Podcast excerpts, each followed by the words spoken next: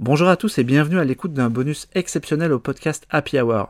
Il y a 5 ans, quand on a démarré l'émission, l'un des premiers sujets a été la BD L'homme qui tua Lucky Luke de Mathieu Bonhomme. À l'époque, je terminais le sujet en disant que cette BD était un one-shot et que c'était un peu dommage parce que j'aurais aimé en lire un second. Cinq ans plus tard, pile à temps pour l'anniversaire du podcast, Dargo a confié à Mathieu Bonhomme un second tome, Wanted. On a donc voulu fêter ça en posant quelques questions à Mathieu Bonhomme dont vous avez entendu une partie des réponses dans le podcast Happy Hour habituel. Voici maintenant l'interview en intégralité.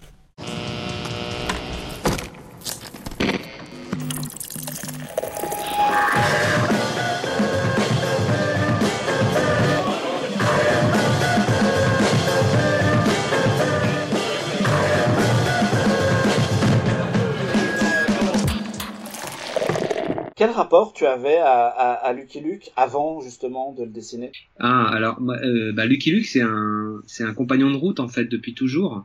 C'est la bande dessinée avec laquelle j'ai appris à lire, avec laquelle j'ai appris à dessiner et euh, avec euh, laquelle j'ai progressé.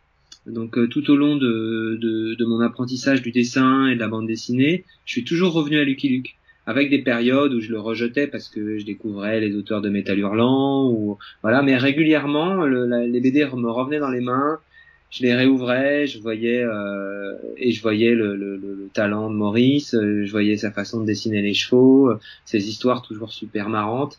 Et, euh, et ça m'a fait vachement réfléchir. D'abord c'est Lucky Luke c'était d'abord quand j'étais petit un personnage carrément qui m'accompagnait un peu comme un copain et puis après euh, quand je suis devenu plus ou moins dessinateur, quoi, au début, euh, c'est le c'est le travail de Maurice qui m'a fait réfléchir parce que je l'ai trouvé euh, hyper avant-gardiste, euh, hyper culotté, avec des cadrages incroyables, des des, des compos euh, presque mathématiques des fois, et puis et puis une mise en couleur étrange. Et en même temps, avec tout ça, il arrivait à être hyper grand public et à, tenir son histoire sans qu'il y ait la moindre hésitation à la lecture. Donc pour moi, c'est vraiment un grand auteur hyper complet qui arrive à vraiment à, à, à tout faire. Et, euh, et, il, est, il, est, il est pour moi, euh, il a atteint une espèce de graal. Euh, parce qu'en fait, je me suis posé ces questions, euh, notamment en le voyant, en voyant euh, certains de ses dessins à part, où il montrait à quel point il pouvait être virtuose pour faire euh, des dessins publicitaires ou, des choses comme ça. Et je me disais, mais pourquoi ce virtuose euh, met pas en avant euh, toutes ses capacités? Et en fait, euh, à bien regarder Lucky Luke, j'ai trouvé ça super intéressant que justement, il fasse pas de la bande dessinée un support de démonstration, qu'il soit toujours dans le récit. Et, puis quand on connaît un peu le dessin, on voit, on voit qu'en fait sa virtuosité, elle est là de toute manière. Mais ça m'a beaucoup réfléchir sur le rapport qu'il y a entre le dessin euh, le, et le récit dans, euh, dans euh, le métier de la bande dessinée. Alors déjà, est-ce que c'est Dargo qui t'a proposé de, de, de faire L'homme qui tu as ou est-ce que c'est toi qui es allé les trouver? Oui, donc c'est moi, c'est moi en fait qui suis allé voir Dargo. Mais pour la petite histoire, c'était parce que j'avais un, j'avais fait une page dans le journal de Spirou qui racontait un rêve que j'avais fait étant petit, dans lequel Lucky Luke m'apparaissait. Donc je racontais que Lucky Luke venait à Paris dans euh, au, bas de mon immeuble, euh, dans mon bac à sable, et puis je le je le rencontrais et je lui présentais mes parents et mes copains et c'était c'était vraiment super bien et super drôle. Et puis cette page euh, que je me suis bien amusé à faire, je l'ai envoyée aussi chez Dargo en leur disant vous avez vu, je fais ça pour Spirou, mais vous pouvez me laisser, vous pouvez me faire faire un Lucky Luke? Et au lieu de, me, de, de, rigoler, comme moi je pensais qu'ils allaient réagir, ils ont au contraire dit oui, non, en fait c'est pas si simple. Et, et, euh, ce refus était en fait euh, la façon dont ils me l'ont refusé, c'était la preuve qu'ils me prenaient au sérieux. Alors en fait, ils m'ont vachement encouragé et euh, je l'ai euh, du coup j'ai récidivé plusieurs fois et à chaque fois je leur disais mais si laissez-moi faire et tout. Et puis à côté, il y avait la chez Spirou justement, il y avait la série Spirou qui est reprise par la, le one shot de Lynn Bravo qui a tellement cartonné que moi c'est devenu un argument. Je leur ai dit mais regardez, regardez ce qu'on peut faire. Et puis euh, les choses ont un peu évolué. Il y a eu ce projet d'anniversaire des, des 75 ans de Lucky Luke qui approchait, et à ce moment-là, ma demande a, a pu être, euh, voilà, ça a pu passer. Ils m'ont dit OK, alors OK, tu vas faire ça. Et puis là, je me suis pris un gros coup de un gros coup de stress. Ouais, j'imagine, ouais. Bah ouais, parce que d'un seul coup, il fallait se demander ce que j'allais bien pouvoir raconter. Alors je posé quelques questions. Je leur avais dit que je voulais que Lucky Luke fume, et ils m'avaient dit non, non, t'as le droit de tout faire sauf ça. Et du coup, euh, bah en fait ils avaient donné ils avaient donné le ton. moi, si ça comptait pour moi cette question de l'arrêt de la clope pour Lucky Luke, c'était bien la preuve qu'il y avait un sujet à faire. Et donc je me suis dit tiens, bah c'est ça que je vais raconter. Comment Lucky Luke arrête de fumer. Et et puis après, euh, en, en, fait, euh, ça c'était mon idée euh, de scénario euh, au départ, qui était plutôt blague, sur, sur le ton de la blague. Mais au fond, ce que je voulais faire et mettre en scène dans cet album, c'était vraiment que Lucky Luke soit un vrai cowboy. Donc je voulais faire un vrai western. Et puis les choses se sont faites comme ça. Et puis le, quand le bouquin est sorti, il a eu un, beau succès. Et grâce à ce succès et, et avec l'envie d'y revenir et, et, mes, et, mes, relations avec mon éditeur, on a pu euh, on a pu mettre au programme quelques années après un, un second volet. Ok. Euh, et du coup, euh, comment comment est-ce qu'on s'approprie euh, le personnage de Maurice graphiquement Comment tu as travaillé? Parce que c'est complètement ton style. J'ai lu Texas Cowboys et on, la manière de dessiner les chevaux, c'est la tienne, etc. Donc le personnage en lui-même, qu'est-ce que, euh, comment on fait pour faire évoluer Lucky Luke? Bah en fait, il y, aurait, il y en aurait pu imaginer que dans un premier temps, je me dise tiens, je vais rouvrir tous les Lucky Luke, je vais le recopier à fond, mmh. et puis euh, et puis ce sera bon. Et en fait, je me suis dit que je voulais euh, je voulais pas procéder comme ça, je le sentais pas comme ça, et j'aurais j'aurais dû le rendre plus réaliste. Et j'ai vu des dessins des fois de Lucky Luke très réalistes et je trouvais que ça ça collait pas non plus. Je voulais pas donner l'impression comme il y a par exemple euh, Lucky Luke qui devient un film ou les Dalton qui deviennent des films et je trouve que cette incarnation du personnage trop réelle elle fonctionne pas. Alors je suis plutôt j'ai fait un autre chemin. Je suis parti de de ma précédente série qui s'appelle Esteban. Mmh. Et euh, pas mal de copains m'avaient dit ah c'est marrant, euh, ton Esteban il ressemble quand même de plus en plus à Lucky Luke. Alors je me suis dit que justement c'était une bonne piste. Donc j'ai pris, euh, j'ai dessiné Esteban en, lui, donnant les traits de Lucky Luke. Donc je l'ai je vieilli, je lui ai mis un rond, je lui ai inversé la forme de sa mèche, j'ai voilà et et, euh, et comme ça Lucky Luke est né en restant dans mon univers graphique sans que je doive forcer grand chose. Et puis, euh, et puis en fait, les deux trois premiers croquis que j'ai fait, euh, euh j'ai trouvé ça marrant. J'ai envoyé ça chez Dargo et c'est ça qui a déclenché un oui plus franc à cette période. D'accord. Et du coup, il y a, c'était, c'était finalement assez simple pour toi parce que c'était Esteban. On, on, on, on, faisait une remarque nous. En, j'en ai parlé avec mes, mes camarades du podcast et, euh, et, et, avec qui je travaille sur le site. Et y a, on me faisait remarquer que il est rarement décidé de trois quarts dans la BD. Il est souvent de face ou de profil. Et on se demandait s'il y avait des contraintes graphiques qui avaient imposé ça ou si c'était plus le choix des cadres. Ah, pour Lucky Luke Ouais, pour Lucky Luke, ouais. Ah ouais, c'est marrant. J'ai l'impression de mieux le, de mieux le cerner quand il est de trois quarts. bah, quand il est de profil, il est très emblématique, donc il ressemble plus à celui de Maurice à ce moment-là, et c'est vrai que je le mets assez facilement de profil, notamment quand je vais m'amuser à faire un jeu de silhouette et tout ça. Euh, là, dans celle, dans, je pense que dans le précédent, il est plus souvent de trois quarts. Dans celui-là, il est peut-être plus de face, ouais. parce que euh, entre temps, euh, bah, j'ai fait d'autres albums, euh, notamment les deux premiers tomes de la série Charlotte Impératrice. Mm avec Fabien Nury. Et en faisant euh, ce travail, j'ai beaucoup appris sur la mise en scène, euh, le storyboard, parce que Fabien est quelqu'un de très exigeant et qui le, le, travail du storyboard est un vrai, un vrai truc très important, et la mise en scène. Et donc il y avait pas mal de façons qu'il a d'interpeller de, le lecteur euh, avec ses façons de cadrer. Et c'est vrai que ça a dû déteindre sur ma façon de, de, de mettre en scène celui qui Luke et euh, comme ça, j'ai sans doute pu parfois euh, le mettre de face ou en tout cas qui regarde le spectateur comme une espèce de façon de. Euh, moi, j'ai remarqué qu'en fait, un... même si c'est un truc plutôt interdit au cinéma, parfois en bande dessinée, c'est quelque chose qui va vraiment accrocher et qui est euh, et qui est sur le jeu du, du, du, plan subjectif et je trouve que ça marche très bien donc je l'ai fait plusieurs fois peut-être plus qu'à l'habitude ouais. ouais. Et, et, du coup moi ça m'a un peu rappelé les premiers albums de, de Maurice euh, avant le, le quand il cherchait encore un peu son personnage, la mine d'or de Dick Digger et ces trucs-là. Et je me suis demandé si, euh, aussi dans la tonalité, s'il y avait une volonté de d'aller plutôt vers ces, ces albums-là que euh, la période Goscinny.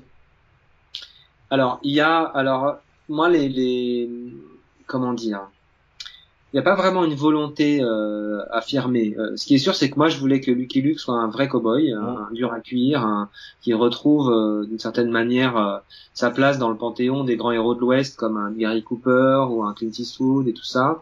Et en fait, euh, c'est évidemment plus dans les premiers albums où il est vraiment, euh, c'est un personnage un peu un peu dur euh, qui dégaine, qui, qui tire sur les gens, etc. Et donc c'est vrai que le cowboy du début, je le trouve plus dangereux, plus impressionnant, et c'est vraiment plus lui, je pense, que que j'apprécie et que j'avais envie de mettre en scène. Après, moi, je trouve que toute la période avec Goscinny est encore excellente mm. et euh, m'a beaucoup imprégné aussi. Donc en fait, pour moi, Lucky Luke, il est Lucky Luke euh, tout au long de son évolution. Et puis, il y a un moment où il y a un vieillissement de la série, une usure qui se produit au fur et à mesure des, des, des albums. Je sais pas à partir de quand, mais déjà, il y a un, je trouve qu'il y a une première baisse à la mort de Goscinny évidemment et puis il y a une puis après c'est un peu la vache des scénaristes avec des histoires plus ou moins bonnes et puis je sens on sent un Maurice qui au bout de quelques temps euh, soit il se lasse soit il est plus fatigué soit euh, et de temps en temps un des derniers qu'il a fait j'ai trouvé que c'était vraiment en dessous mais bon ça devait être un vieux monsieur évidemment je lui pardonne à fond mais donc moi je trouve qu'il y a un moment où il est plus trop c'est plus trop le Lucky Luke que j'aimais du début. Mais donc je suis vraiment plus effectivement pour le tempérament euh, basé sur les premiers, ouais. Ouais, ouais, ben, je suis, suis d'accord avec ça. C'est vrai que les derniers albums de Maurice et même la, moi je trouve la, la reprise euh, actuelle pas c'est un peu la c'est pas euh, c'est pas mal quoi mais euh, en fait ça, ça me fait euh, penser à une question que j'avais gardée pour plus tard mais je vais te la poser maintenant. Est-ce que est-ce que finalement tous ces vieux héros de bande dessinée ne sont pas faits pour être dépoussiérés? Parce que quand on lit je sais pas quand on lit Black et Mortimer par exemple les derniers albums c'est pas mal mais c'est jamais Jacobs et en même temps, euh, quand on pense à Black et enfin le Black et Mortimer que j'ai préféré, moi, c'est le dernier pharaon que que François Skeuten a dessiné. Du coup, est-ce que finalement, c'est ce serait pas la bonne voie pour tous ces pour tous ces personnages-là d'aller chercher des auteurs décalés qui proposent une nouvelle version? Alors peut-être, peut-être parce que c'est vrai que une série, euh, c'est un sujet délicat ça, parce que c'est vrai que les séries, si on fait pas de nouveautés, elles disparaissent. Mmh. Et par exemple, euh, euh, Lucky Luke, euh, si on doit prendre cet exemple euh, de façon un peu plus évidente. non mais Lucky Luke, c'est vrai que si on, il y a une période où j'ai entendu dire ça, c'était c'était au moment où Lucky Luke commence, Maurice commençait à vieillir un peu sérieusement. J'ai entendu dire voilà si si si Lucky Luke s'était arrêté avec la mort de Goscinny, il, il, serait comme un espèce de James Dean de la BD, une espèce d'icône et que en fait le vieillissement du personnage l'aurait un peu abîmé. Alors euh, c'est possible, mais je pense que si effectivement ça s'était arrêté à ce moment-là, je pense qu'on aurait tous oublié Lucky Luke. Il serait pas juste devenu un James Dean, il serait aussi, euh, il aurait perdu euh, euh, son espérance de vie, quoi, en fait. Hein. Et aujourd'hui, avec tout le bien ou le mal qu'on peut penser des reprises, je dirais, dans la lignée de la, la série principale, euh, finalement, c'est des personnages qui continuent à vivre. Et en ça, c'est une bonne chose. Après, toi, tu dis dépoussiérer. Alors moi, je suis un petit peu gêné avec ce terme parce que j'ai pas du tout l'impression de devoir enlever de la poussière ou de devoir amener de la modernité sur ces personnages. Parce que pour moi, ces personnages, ils sont, et c'est pour ça qu'ils restent, ils sont intemporels. Donc pour moi, ils vieillissent pas. C'est ça qui est d'ailleurs assez magique avec cette génération de d'auteurs et souvent des Belges d'ailleurs. Ils ont réussi, ces Franquin, ces, ces Maurice, euh, ces Payot, à avoir des personnages euh, pratiquement immortels et, toujours euh, avec un dessin euh, qui ne, jamais ne se ringardise. Parce que euh, je sais pas ils ont réussi à faire à tellement mettre enrichir leur univers que bon ben ils tiennent. Alors est-ce que la bonne solution c'est de faire des accoteux des interprétations c'est possible. En tout cas aujourd'hui la bande dessinée franco-belge le permet comme comme le permet la, la BD américaine depuis un moment. Je trouve effectivement que c'est intéressant. Après il y a un piège et, et c'est très, je pense, très difficile pour un éditeur de marcher sur le fil. Euh, ce fil-là, c'est d'arriver à la fois à renouveler et avoir des propositions originales, et en même temps à pas les multiplier, à pas euh, et à, la fin à avoir l'impression de casser le jouet, quoi. Donc il y a un truc qui est, euh, qui est effectivement des fois rafraîchissant ou étonnant ou, ou, ou stimulant, et puis d'autres fois un gros risque de, carrément euh, tout faire voler en éclats parce qu'à la fin tout le monde se lasse quoi. Et, pourtant quand, quand je lis Wanted, moi j'ai l'impression que euh, le, fait d'avoir euh, fait une équipe d'un groupe de personnages féminins, moi je vois ça comme un peu de dépoussiérage parce que finalement Maurice il mettait très peu de femmes dans ses histoires où elles étaient complètement au second plan Et toi, tu apportes un truc qui est très moderne quelque part. On est en plein dans la place des femmes, post-MeToo, etc. Du coup, moi, j'y vois une forme de dépoussiérage. Oui, on peut voir ça comme ça, ouais, pourquoi pas. C'était pas intentionnel disons que le mot dépoussiérage ou modernisation d'un personnage, c'est pas du tout mon, mon, mon postulat. Moi, euh, moi, j'évolue, j'avance avec euh, avec euh, mon époque, euh, ma génération, avec mon âge, et donc effectivement, c'est des sujets qui me traversent. C'est vrai que à partir du moment où j'avais fait le premier avec trois frères, et ça faisait une BD, un western très très masculin, parce qu'il y a bon, il y a un personnage féminin qui est assez important, mais il y, a, il y a qu'un rôle pour cette pour cette femme. Euh, Laura Legs. Mais et là, j'ai voulu justement m'amuser à avoir une, une, fratrie en miroir qui soit euh, une fratrie euh, féminine. Et comment C'est aussi une réflexion que je me suis fait sur le, le genre western en général.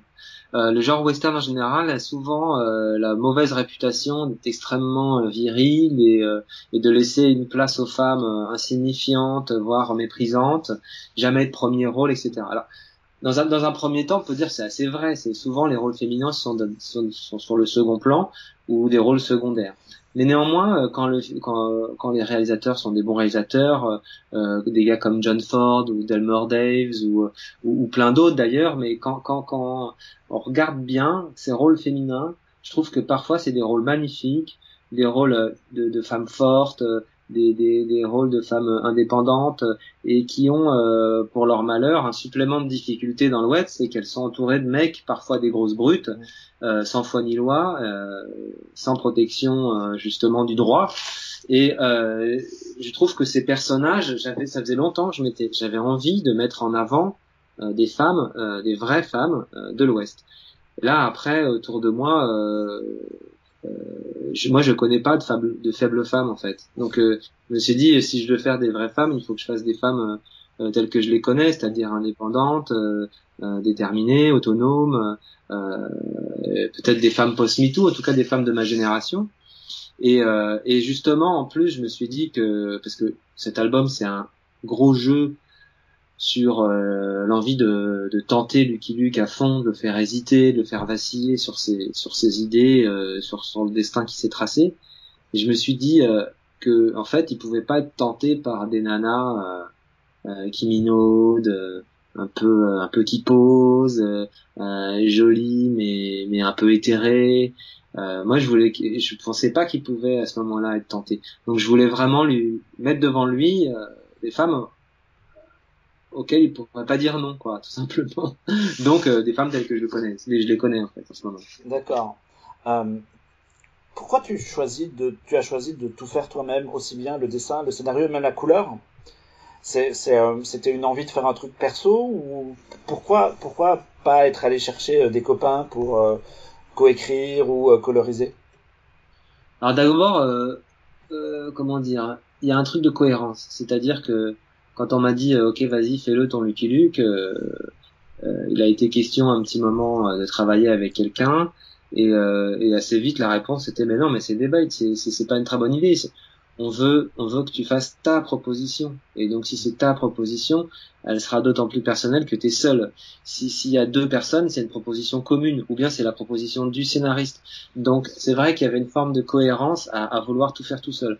En plus, très honnêtement, moi, quand j'ai quand j'ai l'occasion de relever des défis euh, euh, de ce type-là, euh, j'ai envie de le faire tout seul. Et puis les fois où moi les albums euh, que j'ai fait que je préfère, c'est toujours ceux que j'ai écrits. T'as tort ou raison, mais c'est toujours cela. Donc euh, je me suis dit allons-y, allons-y tout seul. Après pour ce qui est de la mise en couleur, c'est une autre question qui est arrivée évidemment dans un second temps parce que c'est la partie que j'ai la plus de facilité à déléguer.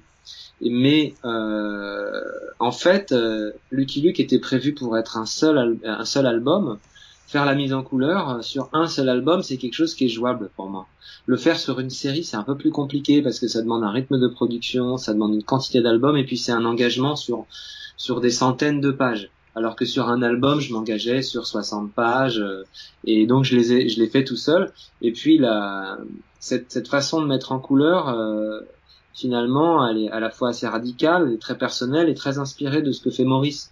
Donc, en fait, finalement, tout ça, ça avait une forme de logique. Ouais, tout est logique, ça se tient. D'accord. Et donc, quand, quand, on a mis en route un, un projet de deuxième, bah, j'ai remis les mêmes ingrédients dans la, dans le checker, quoi. Et puis ça, ça donne celui-là. Et comment est-ce que tu travailles du coup? Est-ce que tu écris le scénario comme un scénariste vraiment complètement d'abord et le dessin ensuite? Ou est-ce que finalement, comme tu es dessinateur, c'est deux choses qui viennent euh, s'imbriquer l'une dans l'autre? Alors d'habitude, pour les autres trucs que je fais tout seul, euh, je j'ai pas vraiment de scénario écrit de façon précise. Mm. Euh, j'ai un pitch, j'ai un résumé de ce que je veux faire, et puis je le fais directement sous forme de storyboard. Okay. Mais pour pour Lucky Luke, euh, pour Lucky Luke, il y avait le besoin quand même de présenter des choses. Donc j'ai une première étape où j'ai fait un résumé assez court que j'ai envoyé à l'éditeur, ensuite qu'il a validé, euh, parce qu'après l'éditeur, lui, il va il va en parler aux ayants droit.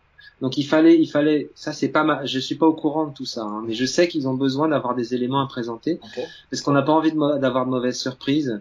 Euh, parfois les ayants droit, euh, on sait pas trop euh, ce qu'ils sont prêts à valider, pas valider. Ils peuvent avoir envie de dire stop d'un seul coup à tout, et là on n'a pas beaucoup de, de moyens de, de, de, de se rattraper. Donc j'avais vraiment besoin moi d'être rassuré qu'il allait pas m'arriver un sale coup pendant la réalisation de l'album. Donc j'ai envoyé un résumé, puis après j'ai envoyé un, un synopsis, enfin, d'abord c'était un synopsis, puis ensuite un résumé assez détaillé, scène par scène, un truc qui faisait une dizaine de pages, donc vraiment un scénario qui ressemblerait à ce qu'on pourrait appeler une suite dialoguée, quoi. Il y avait des bouts de dialogue et tout ça.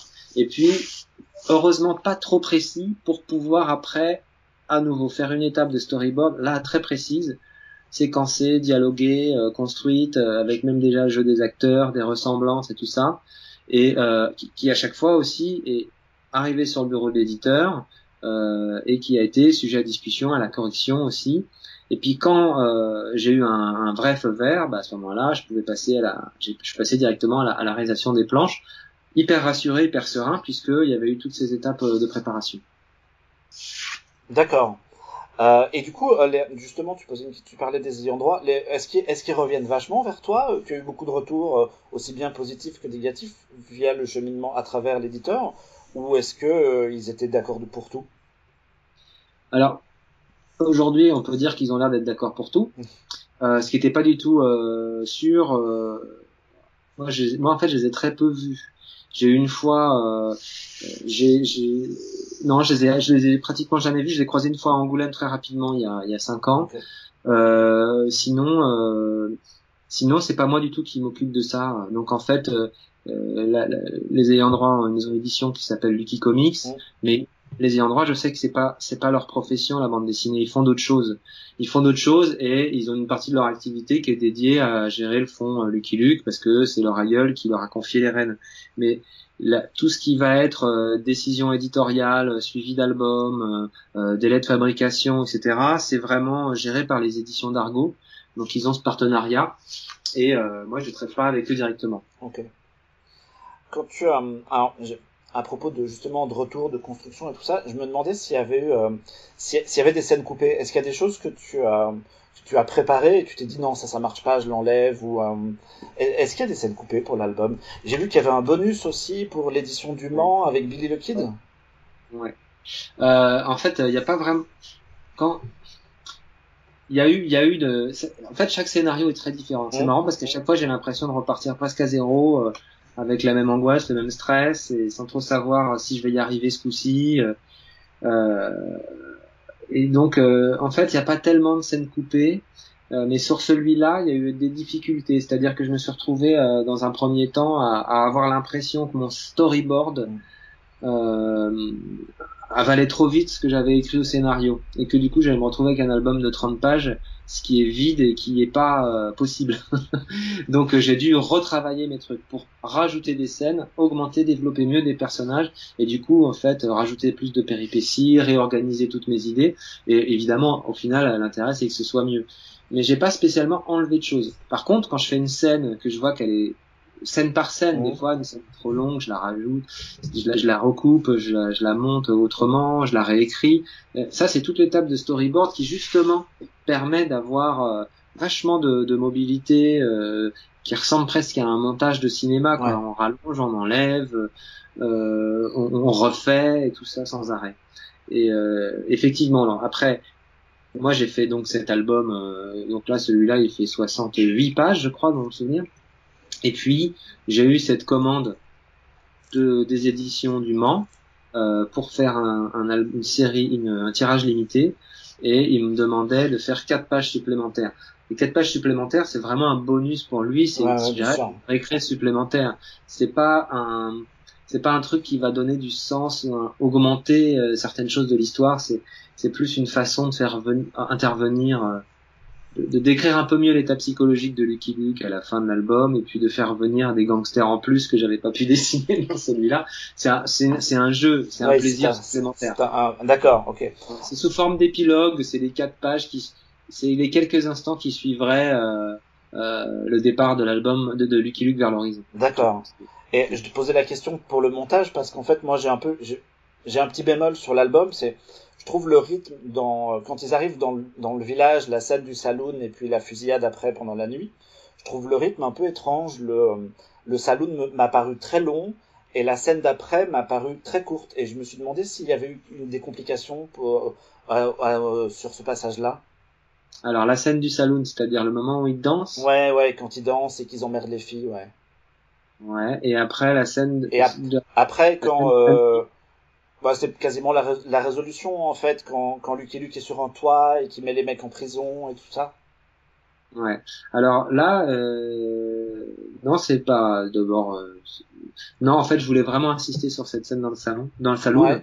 parce que pour moi, c'est un, c'est un moment très important euh, de l'histoire où justement euh, je mets en avant le fait que des femmes dans l'Ouest, elles peuvent être super courageuses et super fortes. Il y a toujours des gros gangsters qui viennent les harceler, des espèces d'Harvey Weinstein hein, qui sont là. Euh, donc ça, pour moi, c'était important de le développer, de prendre du temps avec ça, pas de et, de et de le faire durer. Et puis en le faisant durer, ça permettait aussi à Lucky Luke de prendre le temps qu'il faut pour, euh, pour, pour pour résoudre la situation. Et euh, après, euh, c'est vrai que quand il y a des scènes où euh, il se passe beaucoup de choses et où les gens parlent beaucoup, elles durent plus longtemps. Mais en nombre de pages, euh, on est quand même plus court dans le saloon, je pense, que dans la dans la rue. Parce que après, dans la rue, ce qui se passe, c'est que c'est des scènes presque muettes où, euh, alors à la lecture, ça va un peu plus vite, mais euh, je voulais pas les tirer à fond. Ils, ils sont, ils sont, comment dire? Moi, je trouve ça déjà assez long dans la rue. En fait. D'accord. Ok, très bien. euh, D'accord. Euh, est-ce que, est-ce qu'à un moment donné, tu, tu, tu, as pensé à changer la fin ou est-ce que c'était évident qu'il devait quand même finir tout seul? Ah non, c'est évident qu'il finit tout seul. Parce que moi, je me suis fait avoir en fait à la lecture. Je me suis dit, bah, on est dans le Lucky Luke de Mathieu Bonhomme, on sait, c'est une série un peu à part, il va le faire. Il va, il va partir avec une fille. Moi, euh, il n'était pas du tout question qu'il parte avec une fille. Je voulais qu'il reste euh, solitaire jusqu'au bout. En revanche, je voulais qu'il hésite à fond.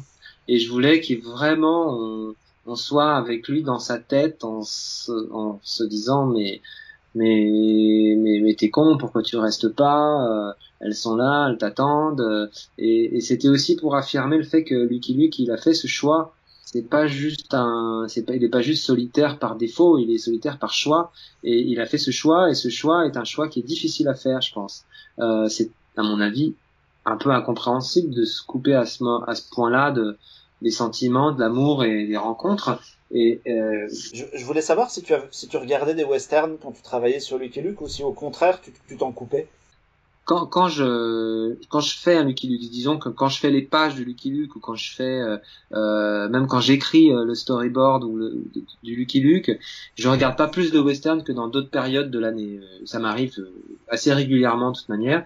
Mais ce qui me nourrit beaucoup aussi, c'est les c'est les romans de western. Donc tout ça, ça ça fait partie de mon quotidien, de, de mon quotidien de lecteur et de, et de, spectateur.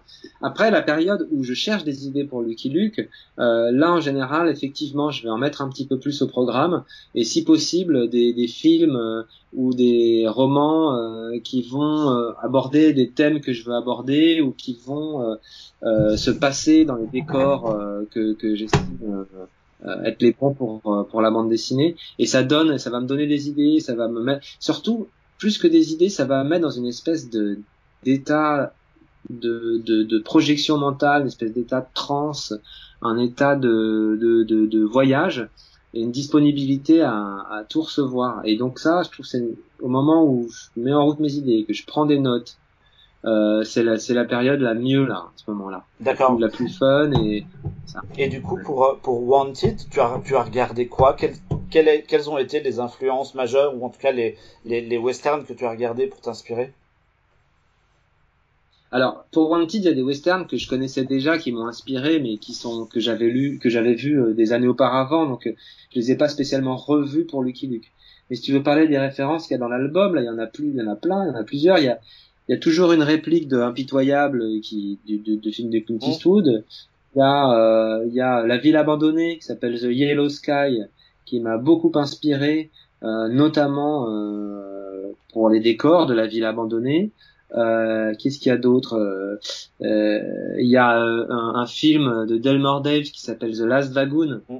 Là, c'est un Delmore Dave, c'est un réalisateur que j'adore. Bon, celui-là, c'est pas son meilleur western, mais pour ce qui est des décors et pour ce qui est de la thématique et pour ce qui est de certaines photos, il était vraiment génial. Et je lui ai piqué d'ailleurs une image où on voit Lucky Luke euh, attaché à la roue du chariot. Ça, c'est Richard Widmark dans ce film qui est, qui est attaché là. Alors euh, lui, il s'est pas du tout volé un bisou, mais il est, euh, il est en mauvaise posture, quoi. Voilà. D'accord. Et, on, et on, est d'accord. Alors c'est peut-être une influence euh, involontaire, mais il y a, y a, vachement de John Ford aussi dans, dans, dans, le choix des cadres, dans les grands espaces. non? Ah bah si, si. John Ford, c'est c'est le, c'est ouais. C'est le, je veux dire, c'est presque la bible graphique de, de, de, plein plein de westerns. Euh, son rapport à placement de la caméra, euh, la place qu'il donne au ciel, la place qu'il donne au rocher, euh, euh, la place qu'il donne à, l'homme dans la nature. Ça, c'est vraiment un, truc qui me, quand je regarde un John Ford, je suis toujours hyper empreint de, hyper ému, quoi. Parce qu'en fait, il a aussi un amour de tous ces personnages que je trouve hyper fort. Tous les personnages qui sont en scène, que ce soit les acteurs, que ce soit les Indiens ou les rôles qu'il écrit, on sent que il est profondément humaniste et attaché à, à ces personnages. Et je trouve ça, ça, ça, transperce. Et je pense que c'est ce qui donne euh, une saveur toute particulière au, film de John Ford. Ouais. Ouais, ça marche vachement dans la BD. Hein. Il, y a, il, y a, quelques cases. Euh, la première, les premières pages, les premiers plans, moi je trouve ça vraiment très très impressionnant au niveau dessin. Très très cool. Euh, on arrive tout doucement à, la fin de l'interview. Euh, je voulais savoir si un troisième c'était quelque chose qui était envisagé. Bah pour l'instant c'est pas envisagé. Euh, il n'en est pas question. D'accord. pour la simple raison que j'ai plein de projets à faire. J'ai plein de trucs. j'ai deux albums de la série Charlotte Impératrice à suivre qui arrivent sur lesquels je commence à travailler. Et puis euh, j'ai aussi euh, d'autres projets perso que j'ai envie de faire euh, et qui, qui ont déjà trop attendu. Donc je suis pas du tout dans la perspective de faire un troisième Lucky Luke. Bon après dans trois ans, si, si Dargo m'en parle doucement, je pense que je serais prêt à y replonger parce que c'est vraiment un super plaisir. Mmh. Mais il n'en est vraiment pas question pour l'instant. Ouais donc on en reparle dans cinq ans pour les dix ans de mon podcast et à ce moment-là, il y aura, il y aura un troisième tome ou quelque chose comme ça. peut-être. euh, alors, comme c'est un podcast euh, culturel où on parle de cinéma, de séries et de choses comme ça, j'ai envie de te demander si tu as euh, ces derniers temps, si tu as des recommandations culturelles à faire, si tu as vu des séries qui t'ont passionné, si tu es tombé sur un film génial ou, euh, ou si malheureusement tu étais tellement pris par la fin de la BD que c'était un peu un tunnel. Ah non, moi je regarde pas mal de séries. Hein. Euh, la première qui me vient en tête, euh, c'est une série que j'ai regardée l'année dernière qui s'appelle Succession, ouais. qui, est, euh, vraiment dingue. Il y a deux saisons, je crois. C'est vraiment génial. Gros gros niveau. Euh, je regarde beaucoup beaucoup de séries, ouais. Euh, bon, dans un truc plus plus plus récréatif, mais quand même assez captivant. J'avais bien aimé le jeu de la dame. Euh, sur les, les, échecs, sur euh, Netflix. Euh, J'avais bien aimé euh, Unbelievable aussi sur Netflix, une, une, une, une mini-série qui parle d'un violeur en série et qui est très qui est très féministe aussi dans sa démarche. Je trouvais ça très beau. Il y en a une que j'aime beaucoup aussi, qui est une série anglaise qui s'appelle Happy Valley, qui est qui, euh, qui a l'air de rien quand on commence la, la première saison et qu'en fait il prend au trip comme ça. Ouais, je l'ai vu, c'est très très euh, c'est très impressionnant Happy Valley. Ouais. C'est très impressionnant, c'est super bien, vraiment super bien. Sur un petit air de Ken Loach en fait, on se fait, on se fait embarquer dans un polar ultra dur, c'est psychologiquement aussi très très fort. Et puis bien sûr il y a la série Fargo, la série télé de Fargo, dehors bon voilà, il y en a plein, il y en a plein.